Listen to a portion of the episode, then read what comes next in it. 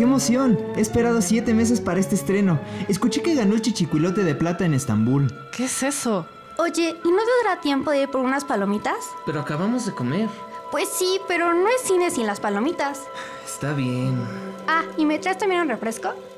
Bienvenidos a la función estelar de esta noche en Cultura Sinestra, el lugar para las mejores noticias de la semana, recomendaciones, debates y mucho más de la industria del cine comercial e independiente. ¡Ya llegué! Siéntate. Comenzamos.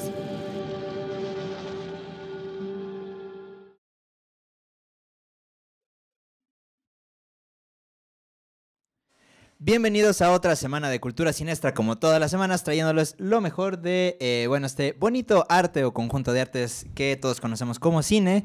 Eh, estamos muy contentos de traerles todas estas eh, cosas tan bonitas que vamos a platicar el día de hoy. Yo soy Juan Segura y conmigo está gran, gran mesa de expertos eruditos del cine, como diría nuestro gran amigo José. Eh, y no, los... ya no, ya.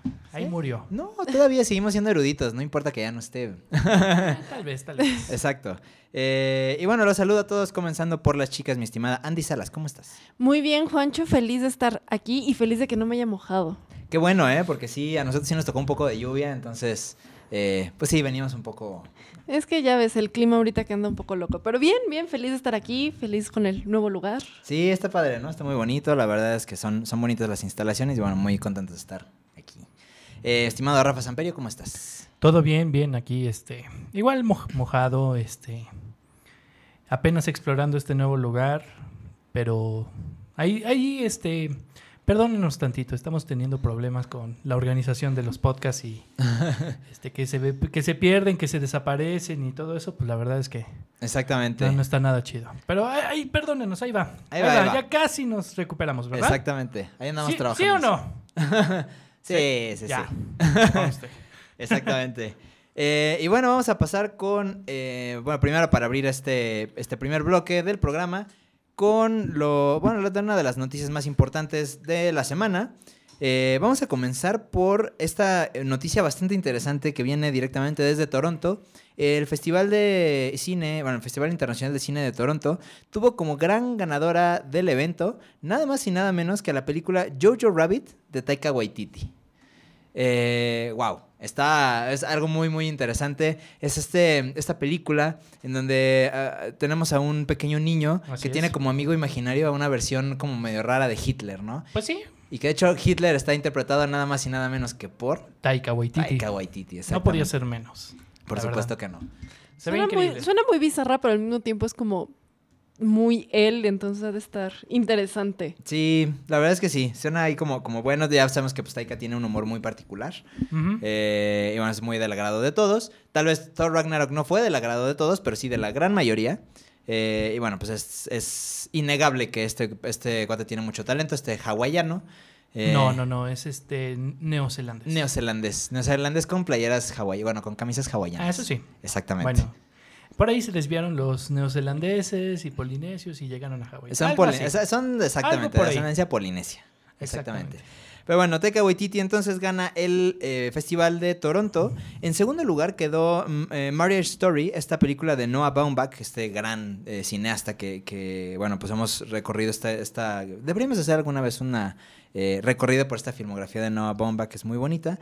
Eh, pero bueno, esta película quedó en segundo lugar. Y Parasite de Bong Joon-ho fue el tercer lugar. Es de llamar la atención porque esta película fue la que ganó Cannes este año. Ok. Entonces, eh, estos son los tres, tres ganadores del festival. Eh, buenos títulos. Y bueno, pues aquí también se van destapando ya más contendientes para la, pues para la temporada de premios de este año. Eh, aquí tenemos, bueno, la particularidad de que Taika Waititi, bueno, pues ya lo, lo conocíamos. Está como, como este resurgimiento, este boom que están teniendo los...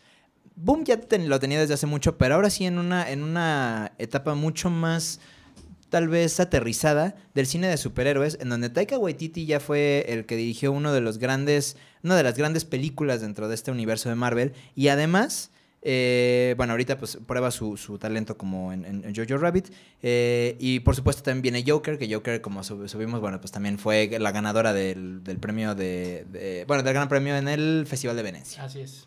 Eh, otra de las noticias importantes es que eh, Warner está al parecer en un plan bastante interesante con, bueno, pues no le basta a tener como esta onda con Lego y tampoco pues, nos bastó Playmobil, entonces ahora van a sacar una película con Funko, en alianza con esta marca de monitos eh, que todos conocemos. Coleccionables. cabezones, coleccionables, exactamente, de muchas franquicias. Eh, hasta ahorita la única información que se tiene es que Teddy Newton, que fue el director del corto de Pixar de Day and Night, que son como estos personajitos Ah, de sí, sí. la noche, que Sí. me encanta ese, ese Es corto. buen- muy bueno. Es de- ¿Es de qué película es eso? ¿De qué película sale? No me acuerdo, pero... Creo que era Inside Out. La de No, No, Intenso. fue creo que era. Wally. Creo que fue Wally. Sí. Sí, fue ya como más, más atrás. Eh, Teddy Newton, que fue el director, va a hacer el, el storyline, la historia de esta película. Mark Dindal, está padre. Aparte, Mark Dindal, que es un animador muy tradicional de Disney, estuvo trabajando en La Sirenita, estuvo trabajando en El Zorro y el Sabueso. Él va a supervisar la animación y Lloyd Taylor eh, va a hacer el guion. Entonces, bueno, aquí se está eh, pues formando algo interesante. Y pues no, no tenemos nada más de información sobre la- el estreno, pero pues vamos a tener. ¿Qué, ¿Qué opinan de este tipo de películas? Yo siento que la primera de, este, de Lego fue buena. La de Lego Batman fue muy buena, pero siento que ya ahorita Playmobil y luego Funko y todo están ya haciendo un refrito de lo que sí les funcionó. Pues, no sé, digo, la verdad es que el Lego tiene mucho espíritu.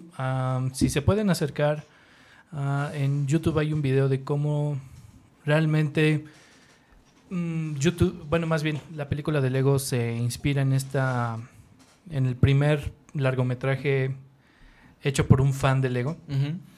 Y, o sea, tiene mucho espíritu, tiene mucho de qué jalarle. La verdad es que, por ejemplo, también Batman Lego yo creo que es de las mejores que he visto. Sin embargo, la que siguió, que es la de Lego Ninjago, pues no, nada que ver, ¿no? O sea, Sí, tenía no. el humor y todo, pero ya también como promocionar todas tus franquicias de Lego ya también no, no, no está chido. Sí, No, sí. y además hicieron la serie animada que tampoco está jalando. O sea, como que ahí sí ya se ve súper la publicidad y por favor síganme comprando porque estoy saliendo de la quiebra. Pues sí, no. O sea, supongo, ¿el Playmobil también es de Warner? Mm, me parece que no. Me parece que eh, el Playmobil no es de Warner. Eh, ahorita lo checamos, pero lo- por lo que yo sé, solo Lego. Y bueno, el Lego porque pues tiene ahí como Sí, Lego porque tiene Batman. franquicias como obviamente DC, Harry Potter. Exactamente. Sí. No, este, que Pero pudo Playmobil sacar eso. Pero bueno, eh, no sé, la verdad, siendo muy, muy sincero, digo, yo tengo un par de Funkos y todo eso que son bonitos regalos y no te lo negaré, pero la verdad es que hacerlo, y son un icono pop, Exacto. pero realmente no me encanta la manera, ¿no? Y o sea que Sí, se- no. No son juguetes, o sea, la verdad es que yo no lo pondría como juguetes, todavía un Lego, todavía un Playmobil. Pues sí puedes jugar con ellos y andar aquí allá un Funko, la verdad es que es muy aburrido. son, son coleccionables, son figuras coleccionables, coleccionables. Son para display nada más. Sí, Siento que es como el regreso de todas las películas de Barbie y Bratz de cuando éramos chiquitos. pues es que como tal nunca han este, dejado de existir esas películas. Ya hablaremos a fondo de eso, ¿no? De cómo realmente He-Man fue producto del capitalismo norteamericano. Exactamente, deberíamos justo de hablar así como de esta parte de... ¿Es en serio? Ma- maldito capitalismo. Exacto. ¿Sí? No puedo decir nada. como del capitalismo? Sí, exacto. Sí, Todos comemos del capitalismo. Eh, pero bueno, pues así funciona. Pues Transformers Así, también sí, fue sí, en sí. su momento y así, ¿no? Así todo. Exactamente, así sí. todo. Eh, última de las noticias que, bueno, seguramente ya para este momento se habrán enterado, pero es importante repasarlo. Salió ya eh, descubierto el, eh, la lista del cast que va a salir en Suicide Squad, esta nueva película que va a De dirigir ahora. Suicide Squad. Suicide No Squad. cualquier. Suicide Squad, Por- de Suicide Porque es como una especie de continuación, reboot extraño ahí medio que no sabemos todavía qué va a pasar. Sí, sabemos que la serie es el Escuadrón Suicida, así como los Thunderbolts. No es una serie como tal y en cualquier momento pueden volver a resetear y poner villanos diferentes o, y- o concurrentes, que es lo que están haciendo. Justo. Eh, de entre de los, bueno, todos los nombres que tenemos por ahí está Margot Robbie, que regresa como eh, Harley Quinn. Uf. Está Taika Waititi, que ahí, este, bueno, ya, ya hablamos de Taika Waititi, ya sabemos quién es Taika. Taika Waititi está en todo ahorita. Está ahorita, exactamente. Y en su momento también fue amigo de Linterna Verde en una película anterior. Eh, y bueno, ya tiene sus ayeres. Eh, Joel Kinnaman también regresa como Rick Flag. Eh, Jay Courtney regresa como el Capitán Boomerang. Idris Elba se incorpora por ahí, dicen algunos rumores que sería como el nuevo eh, Deadshot. Deadshot. Podría ser. Puede ser. Aunque Reemplazando a Will A Smith. Will Smith. Conociéndolo, no creo que quiera revivir personajes así James Gunn. Creo que puede dar otra apariencia. Sí, claro. Y por eso el número de gente que confirmó, porque está, por ejemplo, Alice Braga, eh, que está, que fue, si vieron Elysium, era Frey, o si vieron también La Ciudad de Dios, era Angélica, esta chica que también en ese momento pues era eh, pues, desconocida para todo el mundo, esta chica brasileña. Está Nathan Fillion, Nathan Fillion que es como un icono de la cultura geek, eh, por Firefly, por este, Serenity, por Castle, también salió una serie de Castle. Está, perdón, está David Dasmalkian, que es este Kurt en Ant-Man, este, tiene este personaje llamado Kurt, y Coco en Blade Runner. Está Viola Davis, que regresa como eh, Amanda Waller.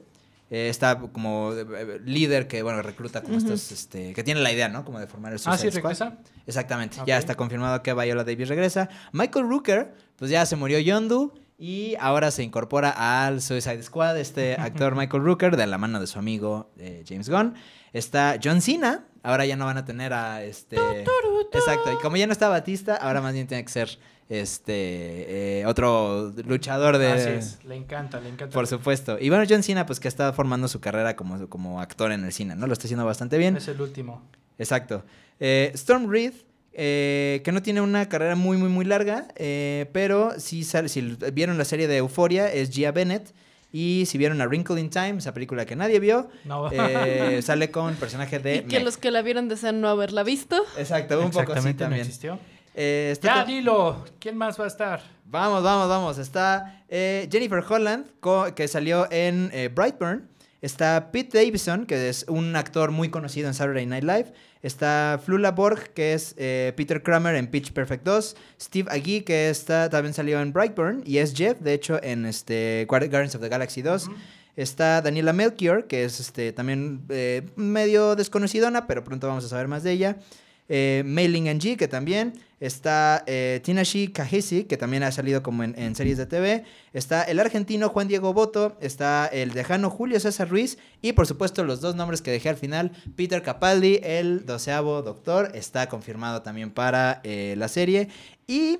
eh, por supuesto, nuestro querido mexicano Joaquín Cosío, Cosío. alias el cochiloco de El Infierno, alias el mascarita de eh, Mascarita. Así es. Exactamente. Tiene un, elenco bastante diverso, por así decirlo. Sí, Sí, tiene claro. muchos personajes, sí, muchísimos. sí. Y es un gran actor, la verdad. Escorpión en Spider-Man Into the Spider-Verse. También es la voz. Es la voz.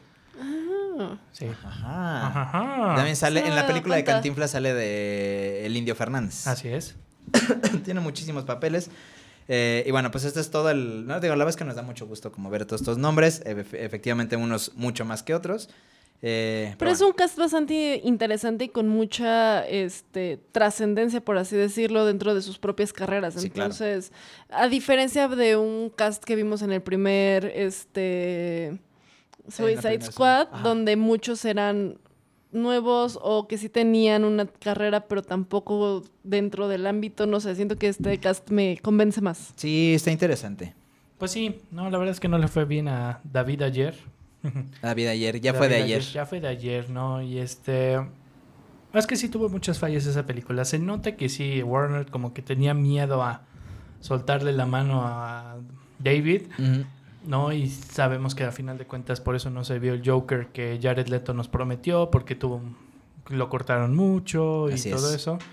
Pero bueno, pues este... Pues ahora sí que a tiempos difíciles, medidas extremas. Así es. Exactamente. Pues por eso llevaron a James Gunn. Dijeron, James bueno, Gunn. pues vamos a, a lo que queríamos originalmente, que era algo estilo James Gunn. Pues qué mejor que traernos a James Gunn para Claro. hacer algo Sí, estilo James exacto. Más fácil en lugar de sacar con una copia rara. Exactamente. Eh, y bueno, este tema justo nos trae a eh, lo siguiente, que es eh, esta serie. La recomendación de la semana. La recomendación de la semana eh, justo también tiene que ver con superhéroes. Si alguien de ustedes se ha dado una vuelta por el servicio de Amazon Prime o por la serie, la- el servicio de Prime de eh, Prime Video, Prime Video. eh, habrá descubierto, bueno, hay muchas joyas muy, muy, muy bonitas y una de ellas, eh, sin duda Que alguna... bueno, justamente antes de que menciones, un estudio realizado en Estados Unidos declaró que justamente ¿Cuál era la plataforma de streaming que ofrecía más, mejor contenido Ok. por menos precio? Y en la cual pues quedó en último lugar Netflix Mira. y Mira. quedó en primer lugar Amazon Prime Video. Wow. Entonces, Y es que está teniendo muy buenos contenidos y además, no sé ustedes, es que pero ahora es en está... Netflix. Es en Netflix y tiene esta facilidad que cuando pausas y te viene toda la información de IMDb, de quién está en la escena, todo esto es algo que quieras que, o no, como cinefilo te agrega bastante. Exacto. Sí, este, no nos está pagando Amazon, pero considérenlo cinéfilos si quieren buen contenido a muy buen precio, Amazon Prime es la solución. Exactamente, este consejo les damos porque...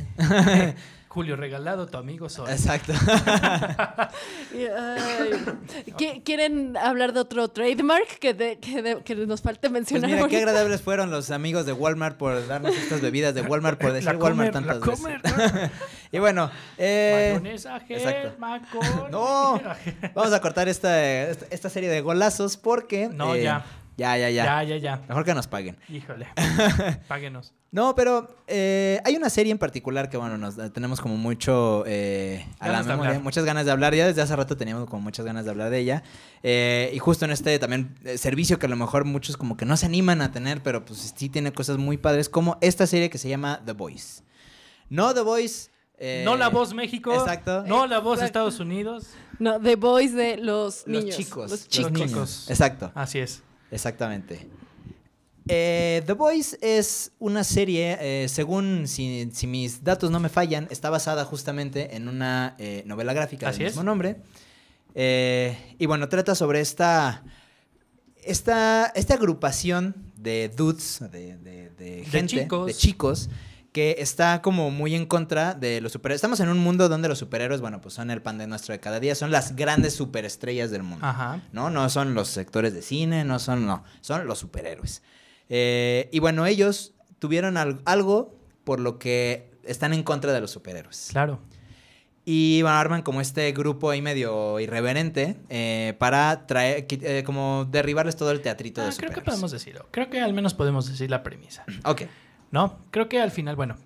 eh, Al final no- se mueren. No, no sé. Ah, todos. Ah. No, este, llegó Michael Bay con los Transformers y piu piu. Y Megan, pum. y Megan Fox sacó un y ¡bam!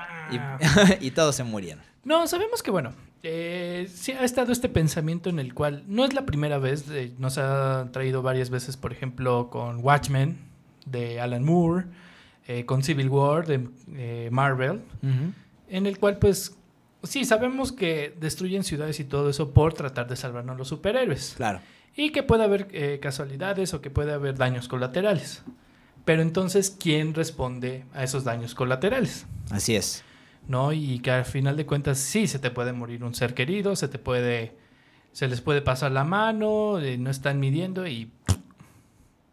Y que al final de cuentas ese es el detonante de esta historia. Y que lo pueden ver en trailers, no es ningún spoiler, que al final, eh, por obra de un superhéroe, la versión de Flash de este universo, muere el, eh, la novia del protagonista. Así es. La atraviesa, pf, hace un licuado, un batido de, de fluidos humanos y va y novia. Va y novia, Así es. ¿no? Y pf, quién le paga, quién se disculpa, quién, qué, qué va a pasar, ¿no? Cosa que tanto Marvel, pues obviamente no va a poner por ser mucha violencia y ser muy crudo, Claro. pero que es- ha estado esta crítica, ¿no? ¿Qué pasaría si realmente tuviéramos estos superhéroes que no les importa nada, que realmente solo son una imagen pública, ¿no? Y que al final lo hacen por dinero, ¿no? Y que está muy bien, ¿no? O sea, toda esta empresa que ponen eh, Ajá. Buck International, que es como pues, la- los Avengers, Shield, por así decir. Una especie de shield. Una especie de shield, porque más que preocuparse por la seguridad internacional y todo eso, realmente es eh, publicidad, campañas, quién entra, quién no, eh, distribuyen superhéroes, vaya, o sea, es una transnacional, ¿no? Así como Unilever o como yo qué sé.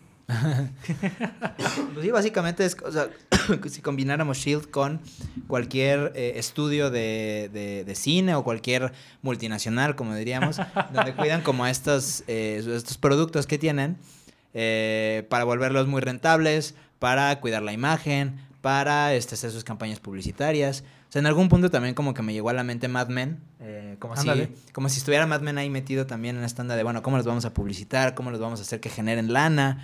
Eh, un poco también cuestiones políticas, ¿no? También por ahí se meten. Ah, claro, ¿no? Porque justamente nos explican cómo, eh, cómo se mueve la economía de, eh, de Estados Unidos en base a los senadores, en base a las guerras que financian o que aprueban financiar. ¿no? Y que bueno, mm, sí nos explica un poco políticamente. Exactamente. La verdad es que es muy buena, ¿no? O sea, y te digo, eh, se ve que está claramente inspirada en Watchmen, ¿no? Que al final son estos superhéroes que sí alguien lo tiene que hacer, ¿no? O sea, eh, aquí en este caso sí tienen superpoderes, sí existe un Flash, sí existe la versión de parecida de Batman, sí existe la versión de la Mujer Maravilla, ¿no? De Aquaman Exactamente. y una combinación muy buena de Superman con el Capitán América. Ah, también, sí, eso, eso es un eh, importante. Yo diría que tiene un toque también de Mayor América de Laboratorio de Ay. Mayor Am- América, sí. Sí es cierto. América. Pero sí, es un poco el Capitán América con Superman. Ah, me Este. acordé de Van Halen. y el Invencible Gigantón. Gigantón. ¿Eso no lo Ay, tienen? Gigantón era el mejor. Exacto. Sí, sí, sí. Pero sí. Este, Pero sí. Este superhéroe llamado Homelander se llama. Homelander. Homelander. O sea, muy americano, super güero, desabrido de rancho. Cosas así. Y la verdad es que no te mentiré. O sea, al final, esta serie nos pone como a los villanos, a los superhéroes. ¿No? Realmente a qué límite llegan en el cual, pues sí es muy crudo, es muy realista, en el cual, pues, ¿qué pasaría si, ok, a un pelmazo, a un idiota le toca tener superpoderes y es la imagen que representa un país?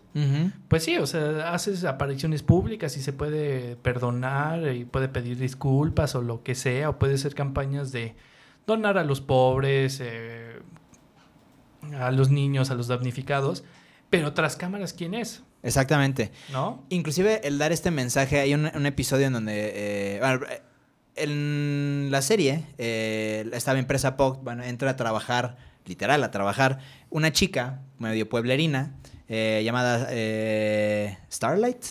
Starlight también es otra de las protagonistas de esta serie. Exactamente. Ella, su gran sueño es entrar a POC. Y entonces entra Ah, es que, eh, bueno, Vogt, pero más específicamente a los siete. a los siete, exactamente. Que es como los Avengers o la Liga de la Justicia. Son siete superhéroes de los más poderosos. Exactamente. Entonces ella eh, está como luchando por poder entrar a este grupo de los siete. Eh, y a fin de cuentas, en algún punto de la serie la llevan a su pueblo y la llevan a hablar de algo como muy. Su pueblo es medio mocho, ¿no? Entonces, este, pues, tiene como que, que- que hablar de cosas así muy muy re- derechas, muy acá. Y ya no voy a decir más porque si no me voy a empezar a meter en spoilers. eh, pero justo también hablan como de esta, eh, esta doble cara, ¿no? Sí. Que por un lado los superhéroes pueden ser muy... Y sí, este, el mensaje muy espiritual que le dan, el mensaje muy religioso, inclusive hablando de Dios y que somos los elegidos por Dios y no sé qué. Pero por atrás hay algo más. Ok. ¿Y de cuántos, ahorita cuántas temporadas van? Eh, ¿Cuántos capítulos son? Pues mira, ahorita eh, comenzaron con la primera temporada. Son ocho episodios de 40 minutos. Así es. Que te los echas como en agua. Así, uff. Sí, Yo sí. la verdad no la he terminado. Voy a, a la mitad. Este, sobre todo porque estoy viéndola con, con mi novia, a la cual le mando saludos y un beso. Ah, Ah, Ah, pues. yo, la Napau. qué cursi. Ah, bueno. Tú lo harás. No, a tu novia no la vamos. Bueno, No, bueno, saludos. cuando pero tú no- tengas, pero tú Ah, tú tal lo vez sí, eso sí. No, entonces, este. eh, la verdad es que sí. Sí, o sea, nos echamos dos capítulos. Tiene un toque de weirdness, de, de locura. Muy bueno, ¿no? La, la verdad es que tiene un humor negro, eh, grotesco. ¿No? La verdad es que yo me estaba eh, carcajeando de la risa en ciertas escenas. Tiene muy buen humor. Tiene. eh, sí, es muy cruda. Muy, muy cruda, ¿no? Hay cosas que realmente pasan hoy en día en situaciones laborales, porque sí, es un trabajo, ¿no? Y la verdad es que, por ejemplo, yo no diré muchas cosas, pero tiene que ver, por ejemplo, con el movimiento Me Too, un par de escenas, Exactamente. que eh, también le, empecé a leer los cómics y la bajaron un poquito de tono, porque en el cómic todavía era mucho peor esa escena, Ok. que sabemos. Sí me imaginé. La verdad, no he leído la, la novela gráfica, pero sí, sí lo, lo imaginé. ¿La No. novela gráfica de quién es? La novela gráfica, gráfica. Gráfica. Ahorita les decimos, este, mi estimado Rafa, si quieres nada más para Sí. checar el dato. Mientras, este, el cast que tiene esta, esta serie, Jack Quaid es eh, Huey, este personaje principal. Eh, Anthony Starr es Homelander, este, pero es el, el superhéroe, el, eh, que es la, la combinación entre Capitán América y Superman. Erin Moriarty, uff, Erin Moriarty, qué bonita es esta muchacha. Sí. Eh, es Annie January o Starlight, esta muchacha que también estamos platicando justo de ella, que también es una de las personajes principales. Eh, y tiene también la participación de Carl Urban, eh, que hemos visto en películas como Judge Dredd o en Star Trek, es Bones, Bones McCoy. El Dr. Coy. El doctor Bones McCoy. McCoy, exactamente. Que de hecho se me hace muy chistoso porque también por ahí sale Simon Pegg, del papá de Huey. Ajá, y pues es es Scotty. Esa- Es, Scotty, exactamente. Son dos actores de, de Star Trek. Están en la misma, en la misma serie al menos, ¿no? Así es. Y eh, también está Jesse T. Usher como A-Train, que es el Flash de, de la, de la serie. Está Dominic McElliott, que es eh, Queen Maeve, que es como una Wonder Woman. Eh, está Las Alonso, que es... ah, ah, bueno, este personaje no es como ahorita tan... eh, no, no lo vamos a mencionar ahorita, exactamente, ahí por ahí tenemos algunos. Eh, Chase Crawford, creo que Chase Crawford también, un, amigo lo vio por Chase Crawford, porque digamos que le encanta. Eh, y es de Deep, es como el Aquaman de la El serie, Aquaman. también es importante. Eh, y bueno, entre ahí pues, hay muchos nombres bastante interesantes dentro de su, eh, dentro de su reparto. Así es. Sí, bueno, creo que es también un momento muy bueno para agarrar la serie. Apenas va comenzando, tiene es. poquitos Apenas va capítulos. comenzando, eh, confirmada y ya grabándose una segunda temporada. Este. eh, del cómic es hecho por Garth Ennis, un irlandés que, bueno, eh, ha hecho muchas eh, novelas gráficas como Mark Miller, pero lo que más conocemos es el creador de Constantine. Claro. ok. Ah, ok. Eso también te da cierto punto de referencia, digamos. Exacto. No se parece mucho, la verdad, ¿eh? Ah, ok. Sí, e- esta ya es obra ahora bastante de él. Pero sí, eh, digo, de lo que he visto es bastante buena. El, papel de Carl Urban es buenísimo, de Butcher, The Butcher. ¿no? Este, este... Bucho. Butcher, cunt. Fucking cunt. No, este... La verdad es que es muy buena serie, de lo que he visto. No sé, ¿tú ya la acabaste? Ya la acabé de ver. ¿Y qué tal está el final? Eh, Tú no la has acabado de ver No, entonces. voy Ok. en cuatro. Ok, perfecto. Eh, sin arruinar más, eh, más de lo que ya... No, no, no hemos arruinado nada, la verdad. Pero a mí el final me lo pintaron como súper, súper bueno. A mí yo tuve un conflicto muy rápido antes de que se nos acabe el tiempo para esta sección. Yo tuve un conflicto con el final porque pasan tantas cosas y a la vez no pasa nada. Eh, me dejaron, me cerraron muchos cabos, pero a la vez me abrieron demasiados otros que dije, ok, ¿y? O sea, ¿termina en un cliffhanger que se pasa o...? Termina como si la, o sea, la serie debía de haber tenido 11 episodios y se quedaron en el 10. Fue así de. ¿Y qué más? ¿No? O sea, Ok. ¿en qué termina esto? ¿En qué termina? Obviamente, pues nos están dando un. Pero es un cliffhanger. Inmenso, que, te- mi- que se pasan para la segunda temporada. Exactamente. Ok. Sí, la verdad claro. es que sí. Entonces tuve como un, un problema existencial, porque sí me gustó, pero me dejó como sabor agridulce de, oye, es que yo quería saber más, pero, pero bueno, está Sí, bien, sí, sí. entiendo. Pues ya saben que ver, si les encanta el tema de superhéroes, pero con un toque de crudeza, un toque de locura, un toque de humor negro y muchas, muchas groserías en inglés británico, Sí. la verdad es que yo se las recomendaría muchísimo. Eh, es bastante buena. Exactamente. ¿no? Y a ver, este, yo ya les platicaré qué me pareció el final. Exactamente. Sin spoilers, este, tú deberías de verla. Sí, sí tengo ganas de verla. Te digo que últimamente nada más he estado un poco ocupada. Y me empecé a ver Mindhunter. Entonces, termina Mindhunter, será la siguiente. Sí, sí, la verdad es que también ya se está empezando a notar el verdadero contenido de Amazon, Ujú, ¿no? Ya ves que, por ejemplo, así comenzó Netflix con House of Cards y que comenzó con The Man in, the High, in the High Castle. Deja caso. Que, o sea, sí tenía como... Es buena, pero como que quedó en el anonimato, la Exacto. verdad. ¿no? Y esta realmente ya tiene mucho poder, mucho contenido, mucha, mucha fuerza, ¿no? Y que realmente, creas o no, se, no es muy única. Exactamente. Y nadie se acuerda de la primera producción, no enteramente de Netflix, pero que sí dijo Netflix, yo la quiero para, exclusivamente para mí, que se llama Lilyhammer, eh, pero nadie se acuerda de ella. Claro. Exacto. Aquí, bueno, Amazon lo está haciendo muy bien. Vamos a una pausa, eh, regresamos con mucho más en Cultura Sinestra.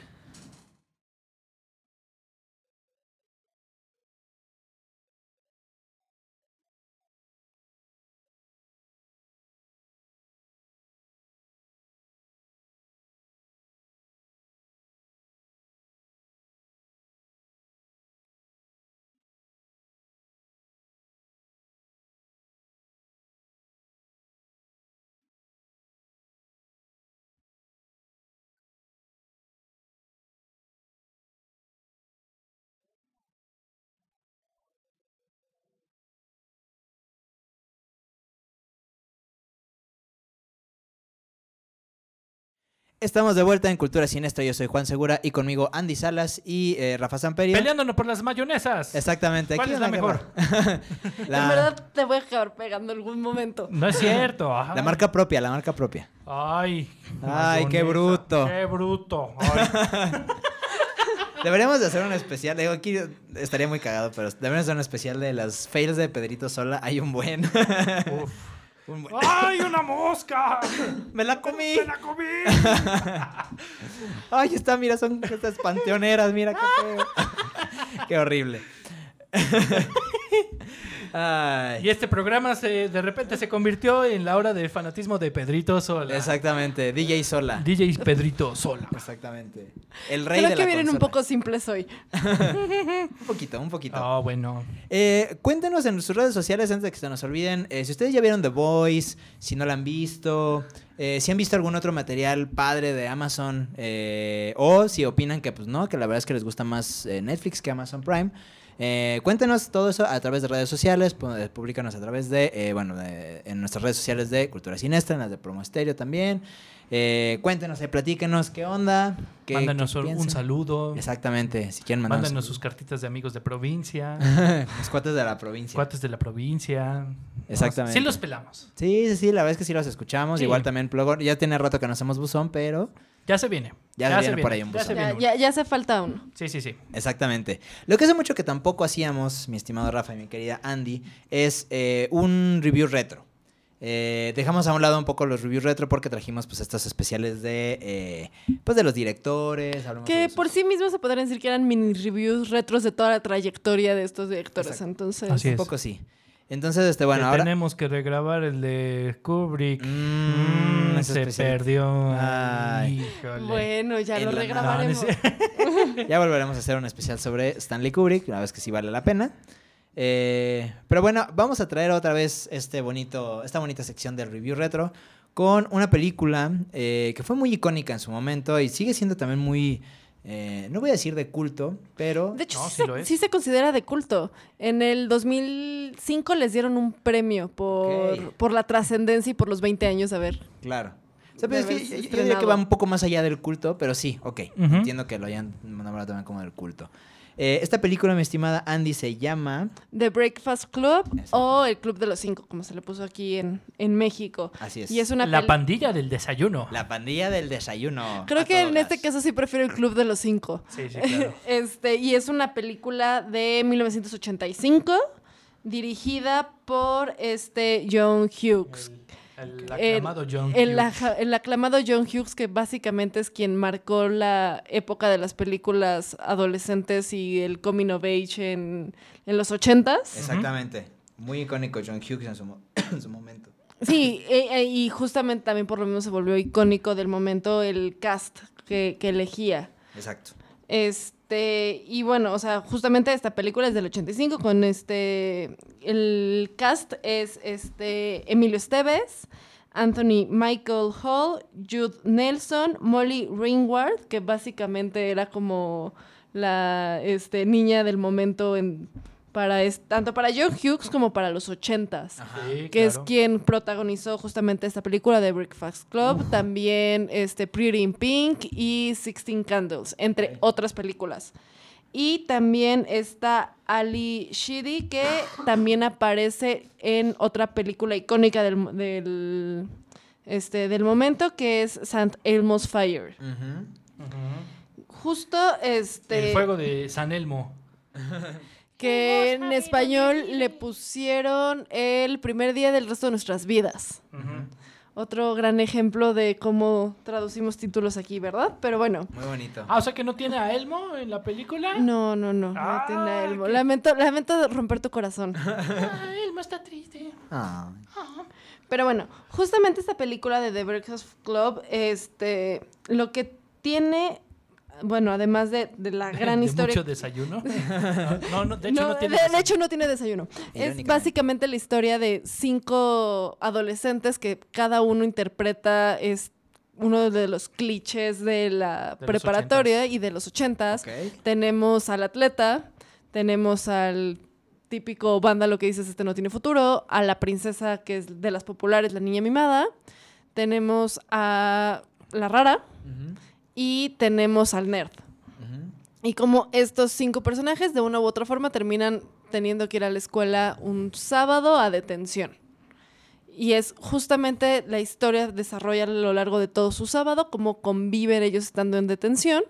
Y eh, pues también gira alrededor del el ensayo que les piden respecto a ellos mismos y por qué están ahí. Ok.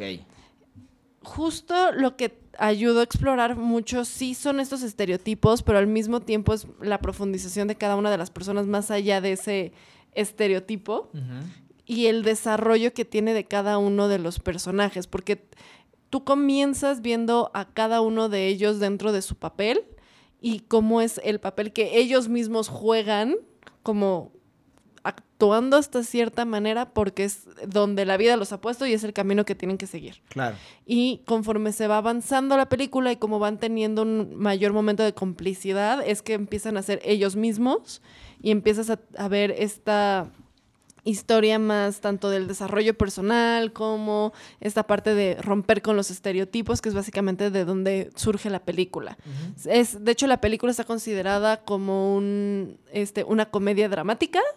Y es porque justamente a pesar que tenés todos estos momentos este, comédicos característicos de la época de los ochentas, también tiene momentos más serios como este, por ejemplo, el momento en el que están cada uno contando sus problemas o el por qué es que llegaron a, a detención. Empiezas a ver el- la vida detrás de cada uno de, de- de estos, de estos jóvenes y qué los llevó a ser como son. Ok. Ok, ok. Este, la película, déjenme les confirmo porque Es buena. No, no, o Con sea, eso cerramos, muchas gracias. Vamos. o sea, sí, sí es buena, pero lo que, lo que tiene de importante es que es la segunda película que dirigió este John Hughes. John Hughes. Y de hecho es este la primera película que grabó en, en esa misma locación. Gra- en la escuela, no sé si la reconocieron, pero los que son fans de John Hughes, pero es la utiliza para dos este, películas muy Que importantes. seguro es la de Ferris. Bueller. Exactamente. sí. Justo, son las dos, peli- eh, las ¿Y dos la películas. No, solamente la utiliza en The Breakfast Club y este, la de Ferris Bueller. Dijiste dos más, Ana. No, en esas dos. Ah, Porque de hecho, este, la de Ferris Bueller hubieron escenas que se grabaron a la par, que se grababa The Breakfast Ah, Club wow. para Ah, aprovechar la no lo locación. Eso es aprovechar el budget. Y aparte aquí, curiosamente, porque justamente tienen una, un año de separación cada película. Es eh, la de Ferris sabíamos, Bueller es del 86, mientras que The Breakfast Club es del 85. ok. no, no sabíamos, pero ya John Hughes estaba haciendo un Huge Birds. Exactamente, el ¿no? Huge Y Birds. ahí Ferris Bueller hizo un cameo en la misma escuela. Por ahí seguramente sí Sí, salía. La, la iniciativa Algo así. Justo. Algo Y, así. y en la época fue muy aclamada, le fue muy bien con la crítica y a la fecha sigue siendo un referente de este, las Ay, películas adolescentes, de los estereotipos este, hacia la parte del, del, este, de la preparatoria. Ajá. Y es común que en muchas series, como cultura popular, se, haya, se haga hasta ciertos throwbacks a, estos a este momento. claro. Estos- Sí, estas claro. referencias a estos momentos. Este, como les comentaba, en el 2005 volvió a ser este, noticia, ya que en los MTV le dieron un premio por la trayectoria, por los 20 años que, que llevaba del- desde el Ah, estreno. pero es un premio MTV. Bueno, sigue Como si te premiaran los TV Notas. Ah, bueno, no. Pero no, en el 2005 todavía MTV Ah, bueno, sí. tenía cierto... Cierta reputación. Cierta reputación Bueno, que el cuidar. premio de las palomitas doradas estaba padre. Sí, Eso sí, sí. Sí, Eso sí. sí, sí, sí. Y bueno, también, o sea, fue una película que en su momento costó un millón de dólares y que en taquilla recaudó, recaudó 51 y medio millones. Ok. Eso se Eh, volvió 500%.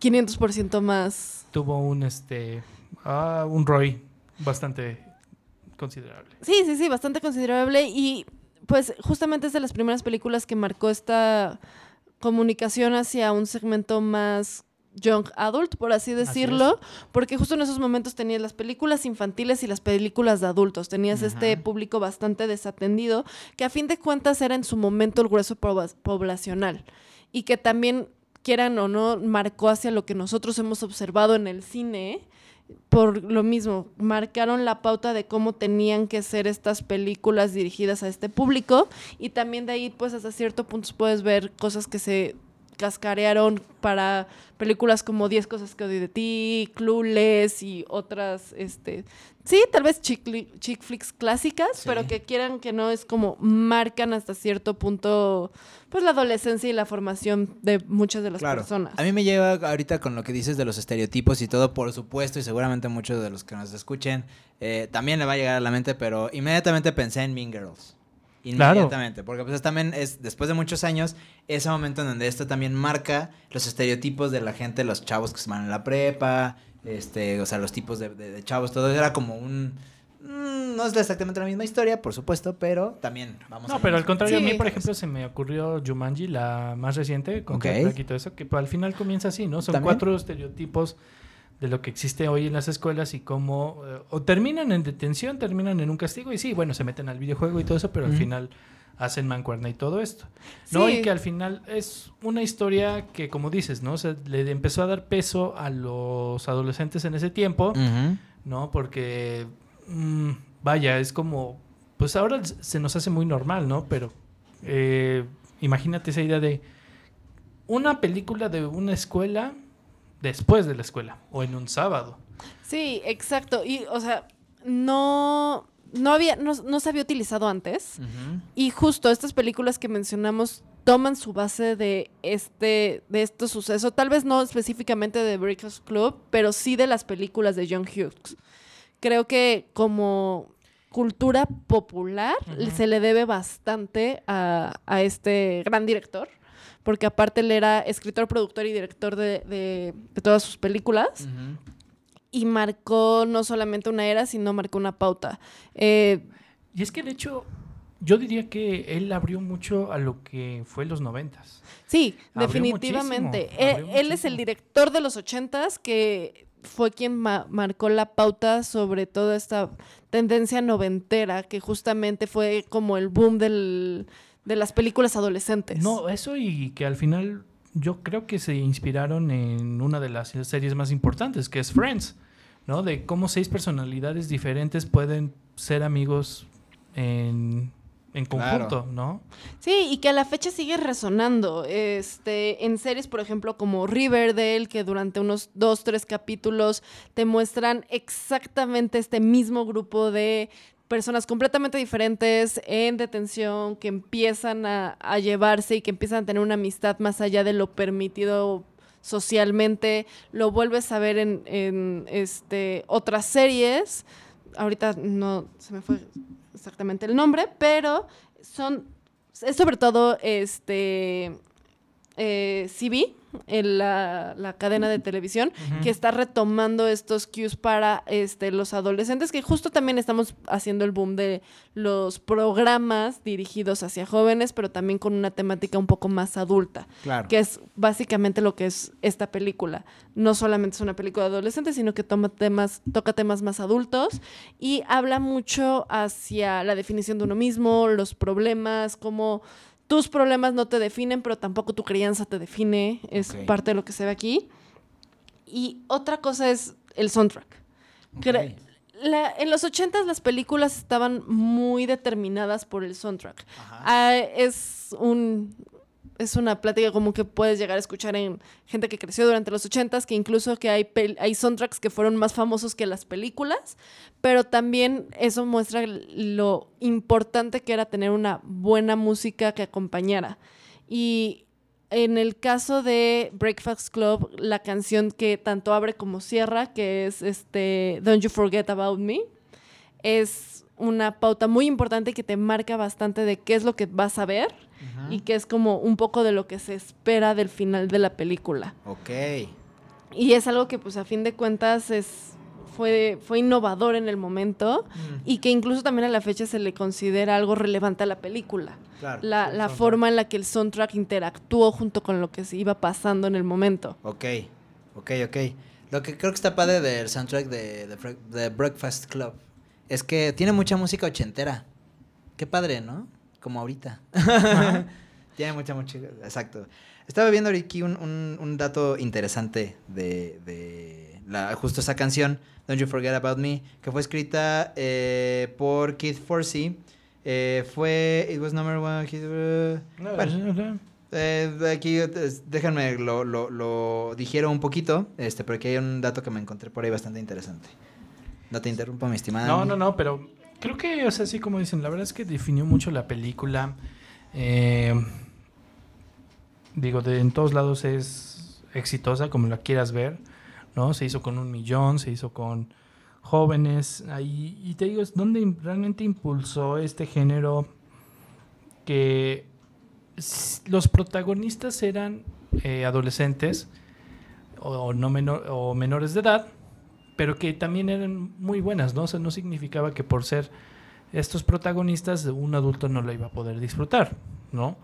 Y que luego también nos da, por ejemplo, con Macaulay Culkin en este Mi Por Evangelito, o que bueno, ya se va como a la de, de no otra película, Not Another Teen Movie. ¿no? En donde está, sale el, este, el Capitán América eh, en pelotas. Me encanta como así tú buscando la palabra correcta. Pero sí, efectivamente. Este, antes, bueno, más bien des- des- antes un poquito también después, como que se tenía la idea de que si una película tenía que estar dirigida a adolescentes y tenía que ser con un humor bastante insulso, Sí. mucho con este chistes No, sexuales y cosas por el estilo, pero aquí este John Hugh marcó una gran diferencia. Curiosamente, aunque Sixteen Candles es este Más romántico. no, más. perdón, Pretty in Pink es Ah. anterior a este a The Breakfast Club. The Breakfast Club fue la fue su debut como director, porque antes de eso nada más estaba en la parte de producción y este producción y es- este era y como- guion Guión. como guionista. y guionista. Y, caso- y se me hace curioso que hables justamente de mi propio Angelito, porque también es una, es, es una obra dirigida, escrita y producida por John Hughes. No, por eso, por eso lo mencioné, ¿no? Sí, sí, Porque sí. digo, o sea, eh, como dices, ¿no? O sea, si era protagonista niño, es película para niños, ¿no? Exacto. O sea, si es protagonista adolescente, sí, ¿no? Y que de hecho también se nota, ¿no? Se nota que al final representa lo que era de esa generación, ¿no? O sea, no es un adulto hablando por los adolescentes, sino él mismo dejaba hablar a los- adolescentes por sí mismos, ¿no? Y que al final no, eh, no, no les decía así como cosas así como, oye, no digas eso, debes de comportarte, ¿no? Y es Ah. como, pues... Sí, es, no. Y que de hecho justamente es una película donde deja que es como un dejar que los adolescentes se descubran y ellos sean quienes se definen a sí mismos. Y esto es algo que se nota en la icónica carta del final. Bueno, el ensayo del final, que es donde sintetiza toda la película. Y básicamente es un esto. O sea, tú, tú adulto me puedes definir como tú quieras. Porque al fin yo te diga lo que te diga, pienses lo que pienses, para ti yo voy a hacer Ujú. ese estereotipo porque es lo que tú piensas, pero eso no quiere decir que es lo que yo sea. Claro. Y es básicamente como la premisa de, de- de toda la película. Ujú. Ok, ok, ok. Eso está, eso está padre. De hecho, eh, eh, bueno, ahorita este, eh, no- nos regresamos a esto. Ya tengo aquí el dato que les había comentado. Es que se me hizo muy curioso. Eh, esta canción, Don't You Forget About Me, eh, originalmente se les habían ofrecido a Billy Idol y a Brian Ferry para que la grabaran, pero lo rechazaron. Entonces, pues buscando quién más. Eh, de hecho, Billy Idol tuvo un, greatest hits, un greatest hits eh, eh, en 2001 y grabó esta canción después. O sea, ya fue Ok. como, como mucho tiempo después. Pero bueno, los rechazaron estos dos y después se lo ofrecieron a Chrissy Hind. Chrissy Hind, que era de The Pretenders, también dijo, pues no, este, yo no, no lo voy a grabar, pero ¿por qué no? Su esposo en ese momento, dice, "Eh, mi esposo tiene una banda que se llama Simple Minds. ¿Por qué no se lo ofreces a Simple Minds? Y se lo ofrecieron a Simple Minds, Simple Minds la grabó y se convirtió en un hit Hitazo. número uno. Así sí, fue. y es que justo era, era lo que pasaba en los ochentas con las soundtracks de las películas. Te volvía famoso, te ponía en el mapa. Exacto. Y más porque eran canciones muy bien escritas y muy bien hechas. Y por ejemplo, algo de la película que a mí me gusta resaltar es, es una película que no te aburre en ningún momento, pero si lo piensas bien, solo tiene tres locaciones. La biblioteca, el pasillo y el este y la sala del conserje. Exacto. De ahí en fuera no tiene mayor este dinamismo, o sea, no es como las películas de ahorita que son lugar tras lugar, visualmente hermoso. No, aquí lo que se centró fue meramente en la historia, en los personajes, lo cual es un reto al momento de escribir. Exacto. Este, y es lo que marca bastante en sí todo, toda la película y todo lo que lo vuelve tan, tan icónico, Tan por así decirlo, sí, tan claro. única. Claro, eso es lo, lo meritorio que tiene John Hughes, que a pesar de que a lo mejor pues, hay- las películas que, que tengan no son, no serán como las, eh, no sé, las mejores películas de la historia, no serán como las, bueno, sí las recordamos, eso es lo importante, o sea, no es un Ciudadano Kane, no es un, este, un Los Siete Samurai, exacto. Sí, ¿no? Pero se recuerdan. ¿Por qué? Porque eh, lo que tiene de mérito John Hughes es que hacía eh, historias memorables, hacía justo esta pa- parte de, de identificarse con los personajes, de- te identificas inclusive con, con Macaulay Culkin, mi pobre angelito, porque pues a ti no te gustaría que te pasara lo mismo que le pasó a Kevin. Sí, Eh, son historias muy humanas, donde es muy fácil verte identificado en la pantalla y por lo mismo resuenan, de- o sea, resuenan en la gente. Sí, claro, ¿no? O sea, como te digo, realmente él es el que da la pauta a los noventas. Exacto. Una... Pues los noventas fue algo demasiado loco, ¿no? Tú, tú me dirás que sí, ¿verdad? Sí, bastante loquito. Bastante sí, sí. loquito, pero que al final, pues, eh, cambió mucho, ¿no? Cambió mucho. Todavía los 70s y los 80s se parecieron a algo, ¿no? Pero al final este salto en donde existe otro demográfico, exi- existe eh, protagonistas jóvenes, existe estas como películas que eh, más sencillonas, ¿no? O sea, ya no es tanto el, el cine que salía como este policías, este, vaya, eh, Kung Fury. O sea, este tipo de películas ya se van las artes marciales, ya se va eh, todo esto, sino que algo más contemporáneo, algo más, sí, como dices, humano, ¿no? Ya no tan épico. Sí, y quieres o no, marca la generación, o tal vez el, este Hughes supo adaptarse perfectamente a la generación, porque aquí, justo en este punto de los ochentas, es donde hay un brinco generacional muy importante, donde los baby boomers dejan de ser el centro de la parte comercial y lo empieza a ser la generación X. Y justamente es lo que se marca en estas películas, lo que se marca en la forma en la que son contadas, porque deja de ser este tema de vivir al máximo, deja de ser este tema de acción y este y es todo este estilo más como apresurado y empieza a ser más personal, más de la vida diaria. Cotidiano. Sí, porque aquí lo importante era justamente eso, la cotidianidad, el yo cómo me siento, cómo vivo. Y sí, sí tiene, yo, este John Hughes sí tiene, por ejemplo, escenas muy épicas en cuanto a producción, por a- como en este Bayer, este... Eh, Ferris Bueller. Ferris Bueller, Day Off, en todo el, el, este, el desfile y todo, pero no deja de perder esta esencia que se centra en el, en el humano y aparte en el humano en desarrollo, que a fin de cuentas es lo que es la generación X en su momento, es la, es la generación que empieza a ver toda esta expansión. Ya no, no, no tiene la parte de la tecnología como tal vez lo tiene la generación millennial o, o la generación X, pero sí es donde empieza justamente este punto de break y es donde empieza a poderse centrar en un adolescente que no tiene por qué preocuparse de una guerra. Ándale. Y es ahí de donde se nota este desarrollo personal, que es lo que intenta mostrar. Claro. Pues sí, la verdad es que es buena la película, está entretenida. eh, la parte del montaje del baile en las escaleras es buenísima, ¿no? En el barandal. Exacto. Sí, Es y es súper referenciada, súper sí, referenciada súper en todos referenciada. lados. Eh, pues la sí. escena corriendo en los pasillos también es mega referenciada en todas las series que se pueda ver respecto a la preparatoria. ¿En dónde dirían que flaquearía la película? Flaquearía, mm, bueno, es que dice, o sea, realmente es la proyección de ese tiempo, no es atemporal, tiene sus años, eh, por lo que igual también ya quedó como un clásico de culto, ¿no? Y- Wow. Eso fue un rayo muy grandote. ¡Wow! Y que cayó muy cerca. Cayó muy cerca. Yo pensé que ya no estaban tomando fotos. Llega a sonreír. ¡eh! Ey, no, no sé. es, eh, entonces, igual ya no se puede identificar mucho la gente con ella, ¿no? Eh, yo diría que en eso, no sé tú qué digas. ¿O tú qué dices? Andrea. Ah, estaba apuntando a Andrea. Exactamente.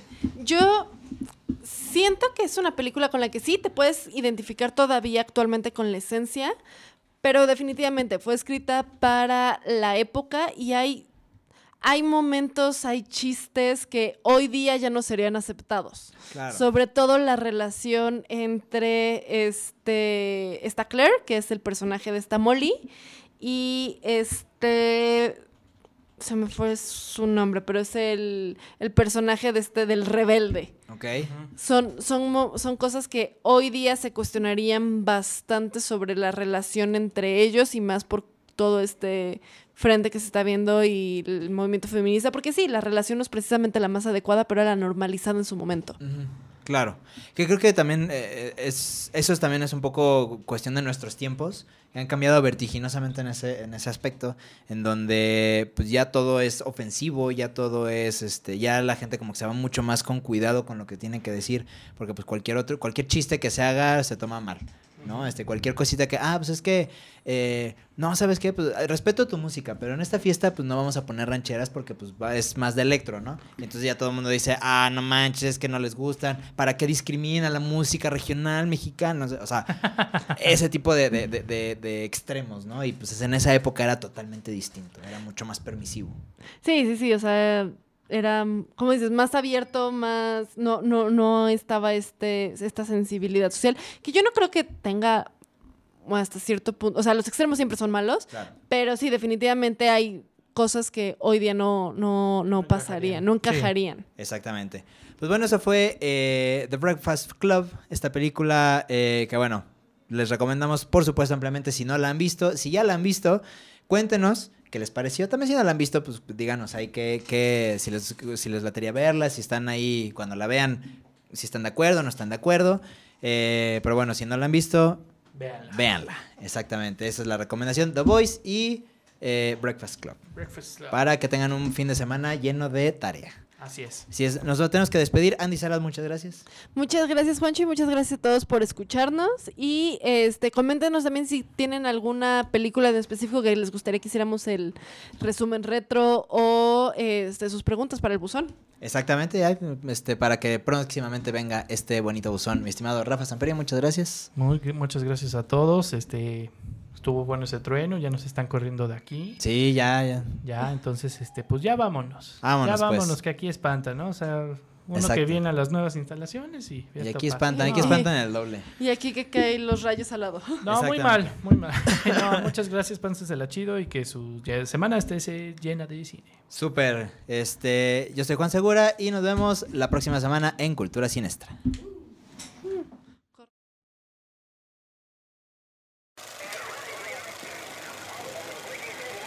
Estuvo increíble, la mejor película que he visto en la vida. A eso dijiste el mes pasado. Ay, pues no estuvo tan buena, como que estaba rara. ¿La película? No, la mantequilla de las palomitas, como que no se me va el sabor. Esperamos que hayas disfrutado esta función. Acompáñanos la próxima semana en otra emisión de Cultura Sinestra. No olvides seguirnos en Facebook, Twitter e Instagram y déjanos tus comentarios, opiniones y sugerencias para el programa. También puedes escuchar todos nuestros podcasts en www.promoestereo.com. ¿Qué? ¿No hay escena postcréditos? ¡Chale! Voy a pedir un reembolso. No manchen, mejor me voy a las próximas de Marvel. Cha.